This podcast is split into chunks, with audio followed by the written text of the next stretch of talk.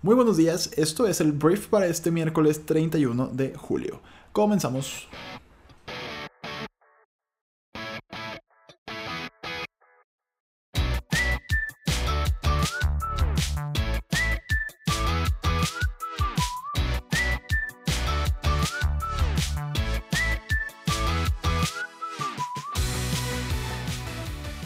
Muy buenos días, querida y querido Briefer. Yo soy Arturo Salazar, uno de los fundadores de Briefy y esto es el Brief, el programa en el cual te platicamos las noticias más relevantes del mundo en cuestión de minutos. Y bueno, espero que estés comenzando muy bien este día rico, este día miércoles. Este, hoy hay varios temas de los cuales platicar. Vamos a hablar de Apple y sus resultados trimestrales. Hablaremos de Corea del Norte que se volvió a portar mal en temas de misiles. Hablaremos de la activista Greta Thunberg. Hablaremos por ahí también de eh, los primeros humanimales que ya se van a empezar a producir en Japón. Hablaremos del gobernador de California un poquito de elecciones en Estados Unidos, Nintendo, etc. Gracias por estar aquí. Esperamos que te guste este programa, entonces vamos a comenzar.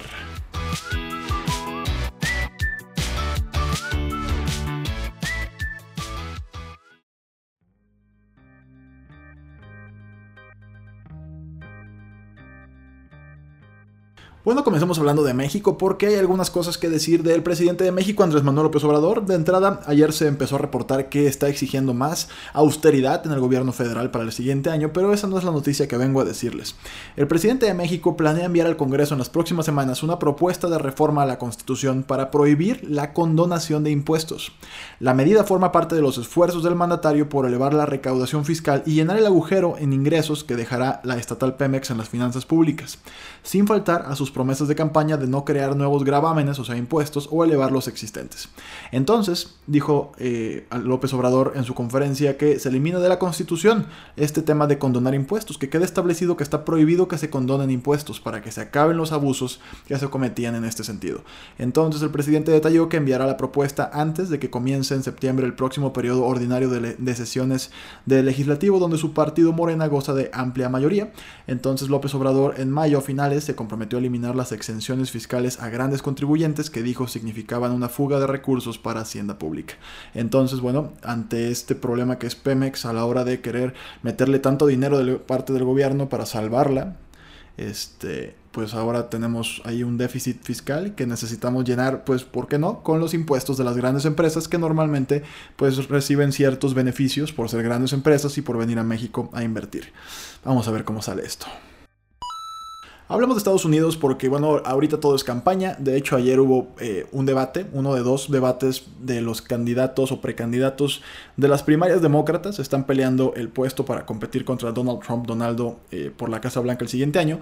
Y como son tantos candidatos, se dividen en dos. Ayer fue uno, hoy será el segundo.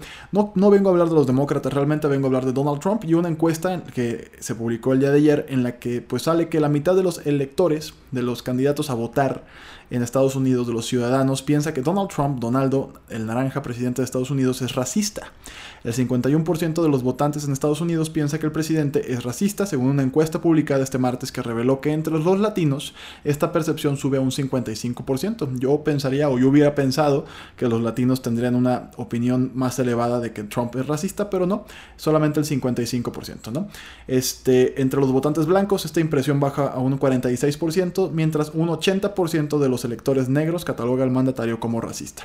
Entonces, bueno, este mes el mandatario ha estado generando polémica, eh, pues atacando congresistas demócratas del ala más progresista del partido que pertenecen a minorías raciales y de hecho también estuvo criticando a Elijah Cummings durante todo el fin de semana, que pues es un congresista negro, el decano, muy crítico de la política migratoria del presidente y lo calificó junto a su distrito en Baltimore como que de hecho es una población mayoritariamente negra como un lugar infestado de ratas. Entonces, bueno, ante estas declaraciones no le fue tan mal, 51%, este, pues nos habla de que, pues no sé si no escuchan las noticias, si no ven las noticias o si ya todo es fake news para las personas en Estados Unidos, pero yo creo que Donaldo definitivamente pues es racista.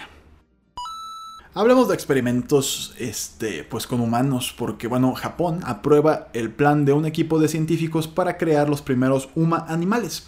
Por primera vez en la historia, un gobierno apoyará un plan para crear embriones de animales con células humanas y llevarlos a término, dando como resultado un tipo de humanimal, conocido como quimera humano-animal. Según Nature, que es, un medio de comunicación, un comité del Ministerio de Ciencia de Japón aprobó una solicitud de los investigadores para desarrollar páncreas humanos en ratas o ratones, el primer experimento de este tipo que ha obtenido aprobación desde que fue revocada una prohibición del gobierno nacional a principios de este año. Entonces, dijo el, eh, bueno, Hiromitsu Nakahuri, espero haberlo pronunciado bien, es el investigador principal, dijo que finalmente estamos en condiciones de comenzar estudios serios en este campo después de 10 años de preparación. En el pasado, investigadores han creado embriones humano-animales, tales como embriones de ovejas y cerdos con células humanas, pero esos embarazos fueron interrumpidos después de pocos días o semanas. Este experimento tiene como objetivo llevar a término los embriones de quimera, lo que resultará en el nacimiento de los llamados huma-animales reales, vivos y que respiran. Entonces, no obstante, para decepción de algunos de mis compañeros de trabajo y posiblemente de muchos lectores o de escuchas, esto no se trata de un paso más para crear chicas gato o hombres gato, ni nada de eso, ni tampoco es una forma de cruzarte con tu animal favorito, tampoco. Los científicos realizan este tipo de investigación con la esperanza de que algún día proporcionen una fuente de órganos humanos transplantables de animales que ya tenemos la infraestructura para sacrificar, como es el caso de los cerdos. Los órganos humanos para trasplantes son realmente escasos, ¿no? Entonces aquí no es eh, nacer un humano con cola de cerdo, con orejas de elefante, no, no, no. Aquí el tema es poder hacer que un cerdo desarrolle un páncreas que pueda ser utilizable por un humano. Esa es como, es una granja de órganos humanos lo que planean hacer estos científicos y ya van a poder hacerlo, bueno, o experimentar eh, o comenzar a desarrollar la tecnología para que en Japón sea esto una realidad, pues en un futuro no sé si tan lejano. Ah, es un debate. ¿Tú qué piensas? ¿Sí o no? Hablemos de la medioambientalista sueca Greta Thunberg, que es esta pues, joven, es una niña prácticamente, que ha provocado un impulso en la lucha en contra del cambio climático, eh, pues promoviendo movimientos increíblemente fuertes en Europa sobre todo. Hay por ahí quien la quiere nominar al premio Nobel este, de la Paz, me imagino. Pero el tema es que, bueno, Greta Thunberg anunció que eh, viajará en barco el próximo mes para participar en una cumbre sobre el cambio climático de Naciones Unidas en Nueva York. Eh, va a cruzar el Atlántico. ¿Cuál es el tema con cruzar el Atlántico? Que ella se niega a tomar un vuelo. No quiere tomar un vuelo por lo contaminante que puede resultar a ser pues, los aviones. Entonces, ella tiene 16 años y ha inspirado a manifestantes jóvenes que buscan despertar conciencia y acciones más drásticas ante el cambio climático alrededor del mundo. Que de hecho, toda esta semana han llegado en Europa a, nivel, a niveles de, calor eh, históricos. En Londres tenían 38.6 grados el día de ayer o antier, lo cual es un récord para pues un país y una ciudad como lo es Londres, que pues generalmente es frillito, o sea, y no de 38.6 grados, ¿no? Entonces, bueno, ella va a viajar en un barco de carreras de 60 pies, que es un barco, este, pues es un barco ecológico, por así decirlo, es un barco muy moderno, pues es un velero, y eh, pues va a ser interesante porque ella no ha tenido ningún tipo de encontrón con Donald Trump, pero sí dijo, sí declaró que ella no tiene nada que decir el presidente de Estados Unidos porque está claro que no le hace caso ni a los, ni a los científicos ni a la ciencia en, en el tema de que Donald Trump no cree en el cambio climático.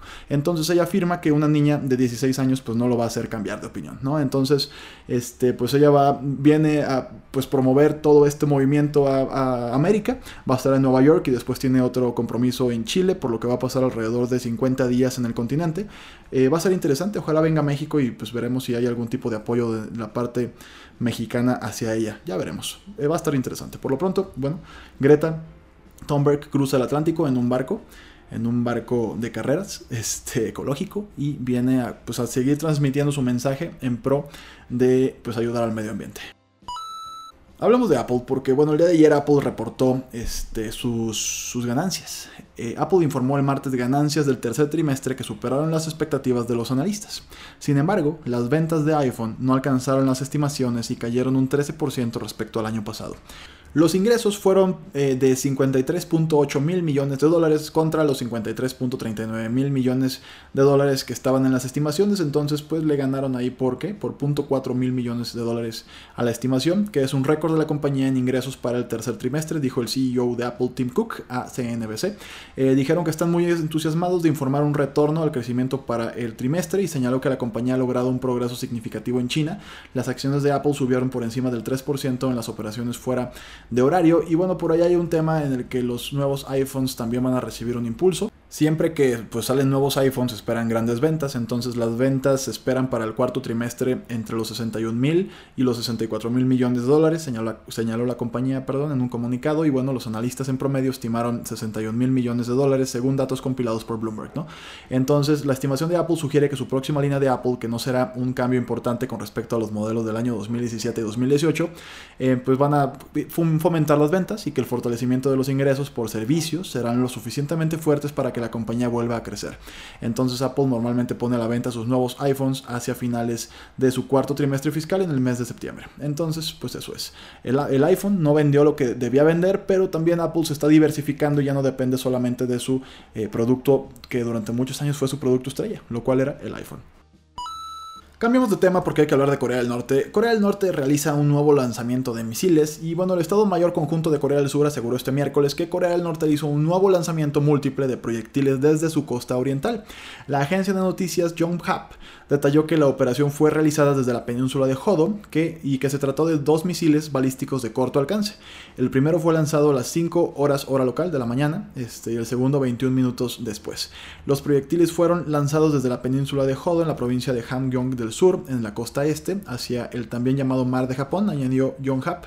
Los medios de comunicación norcoreanos aún no han confirmado este lanzamiento, entonces este, ambos proyectiles alcanzaron una altura de 30 kilómetros y recorrieron unos 250 kilómetros antes de caer al mar, de acuerdo con el ministro de Defensa surcoreano.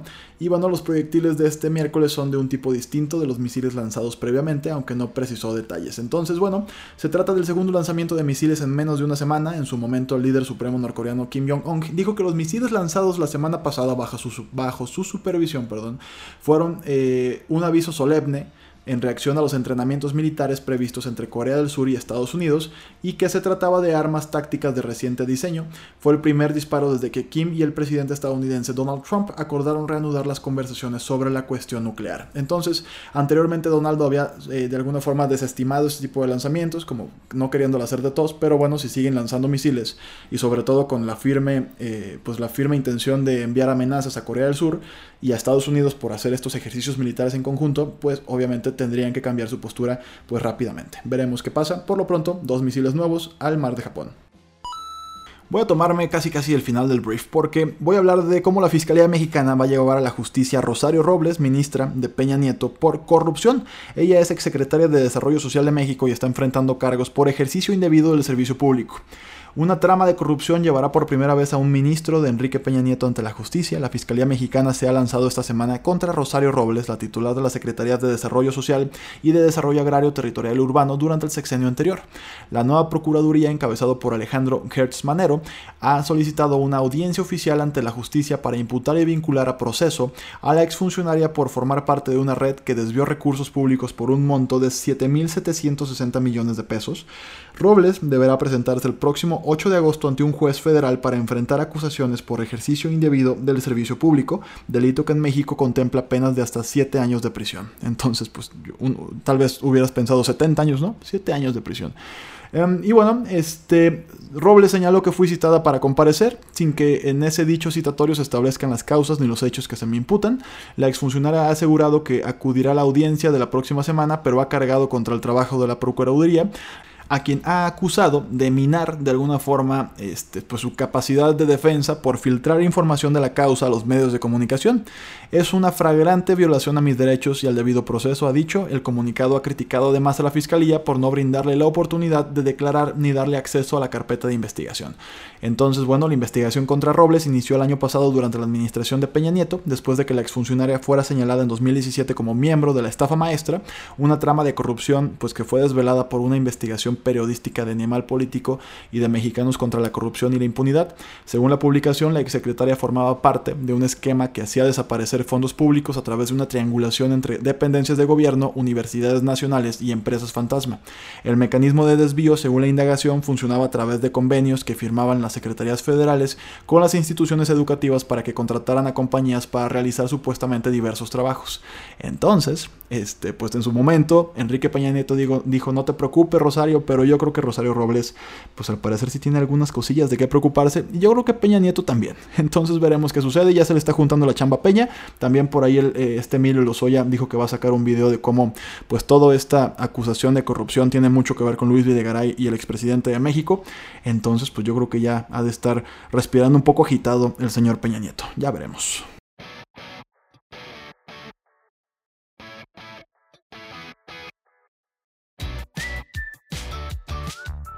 Muy bien, Briefer, esta fue la conversación del mundo para este miércoles, que espero que te haya gustado y sobre todo que le genere mucho valor a tu día, que para eso estamos aquí en el Brief. Este, recuerda compartir este programa con tus amigos y familiares. En Briefy estamos súper, súper comprometidos con impulsar la inteligencia colectiva de nuestro planeta, entonces si compartes este podcast, pues mucho mejor. Descarga nuestra aplicación y pues suscríbete a Briefy Pro para obtener todo nuestro contenido, que la neta está buenísimo. Y bueno, yo soy Arturo Salazar, nos escuchamos en la próxima edición del Brief el día de mañana jueves. Un abrazo, adiós.